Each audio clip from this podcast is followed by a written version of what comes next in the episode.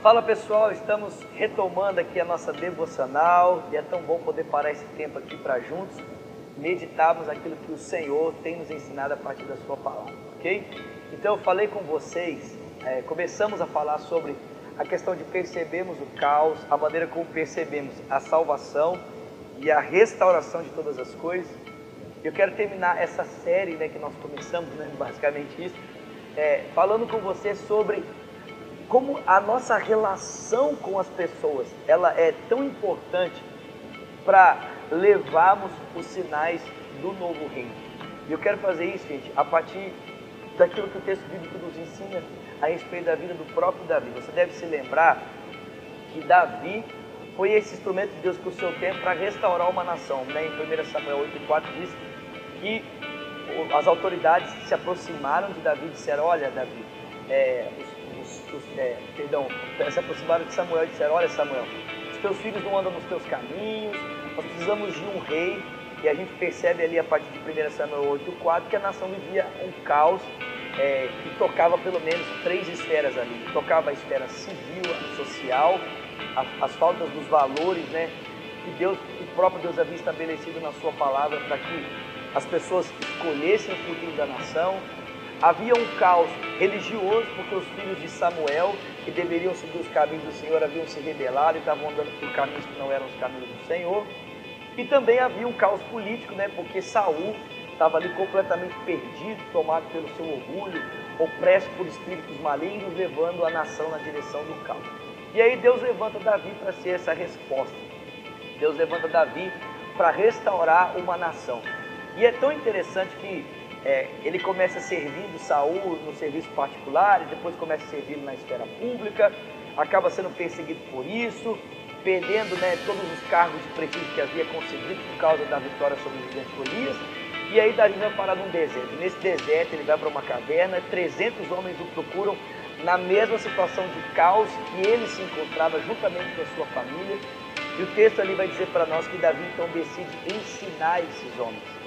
Davi, Davi decide formar o caráter deles, para que eles sejam essas pessoas que vão ajudá-lo na restauração do reino, que vão ajudá-lo a trazer ordem para o reino. E, gente, basicamente é isso o que o próprio Jesus fez conosco, né? Porque havia um mundo em caos. O que, que ele fez? Ele veio, se fez carne, ele habitou entre nós para um propósito, com o propósito de por meio da sua vida, restaurar todas as coisas.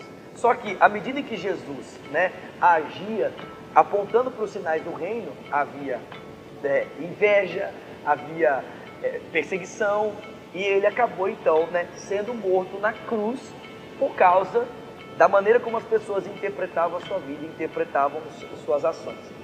Gente, mas ele ressuscitou dentre os mortos, e ressuscitado dentre os mortos, ele então né, passou 40 dias ensinando aqueles homens como eles poderiam levar o reino de Deus. Né? O livro de Atos diz isso claramente para nós. É, Jesus passou 40 dias falando-lhes a respeito do reino de Deus. Três anos e meio andando com eles, depois 40 dias falando-lhes a respeito do reino de Deus. Assim como Davi passou um tempo, aqueles 300 homens, ensinando como eles poderiam colocar a sua vida em ordem. E colocando a sua vida em ordem, então eles poderiam levar, ser o instrumento, ajudar Davi na restauração daquele reino. Gente, basicamente existem três valores que eu encontro ali no livro de 1 Samuel, que Davi ensinou para aqueles 300 homens, que são muito importantes e eu gostaria de deixá-los com você bem rapidinho né, para a sua edificação nesse dia. O primeiro sinal que Davi aponta é que eles não deveriam transformar é, o serviço prestado a outras pessoas, a ajuda prestada a outras pessoas em peso eles deveriam servir sem pensar na recompensa. Eles deveriam servir sem pensar no que aquilo poderia trazer de proveito para eles. A gente vê isso de forma muito clara lá no episódio de Queira, quando Davi vai para lá, salva a cidade. E mesmo quando ele precisava de ajuda, porque Saul estava vindo persegui-lo, Davi decide ir embora e deixar o pessoal em paz. Por quê? Porque ele servia não buscando uma recompensa, mas ele servia simplesmente por servir. A outra lição que Davi ensina que é muito importante é não transformar a falha de um líder numa oportunidade para assassiná-lo. Davi vai para dentro de uma caverna se esconder de Saul e Saul entra na caverna para fazer as suas necessidades, Davi tem ali a, a oportunidade de ceifar a vida dele. Mas Davi prefere conservá-lo para ensinar para aqueles homens: olha, não use é, a falha na vida de uma pessoa como é, uma oportunidade para assassiná-la, como uma oportunidade para matá-la. E a terceira lição que Davi ensina para esses homens é que a justiça pertence a Deus, a justiça pertence ao Senhor. Então Davi se relaciona com eles para mostrar para eles, olha, é, no, episódio de Nabal, quando Nabal, Nabal decide privar Davi de algum tipo de benefício que ele poderia ter pelo serviço prestado e o desonra na frente dos seus homens, Davi então decide, por causa dos conselhos de Abigail, preservar a vida de Nabal, ao invés de fazer justiça com as suas mãos, né? Porque ele entende que ele não está ali para lutar as suas guerras, mas está ali para lutar as guerras do Senhor. Então perceba, a nossa relação com outras pessoas, ela é extremamente importante, porque é a partir do relacionamento que nós podemos levar para outras pessoas os valores que têm norteado a nossa história, os valores que têm norteado a nossa vida. Assim como Jesus se relacionava com os discípulos e assim como né, Davi se relacionava com os presentes, a nossa relação com as pessoas ensina essas pessoas a como viver a realidade do reino agora, o reino que já está entre nós e o reino que será estabelecido, ok?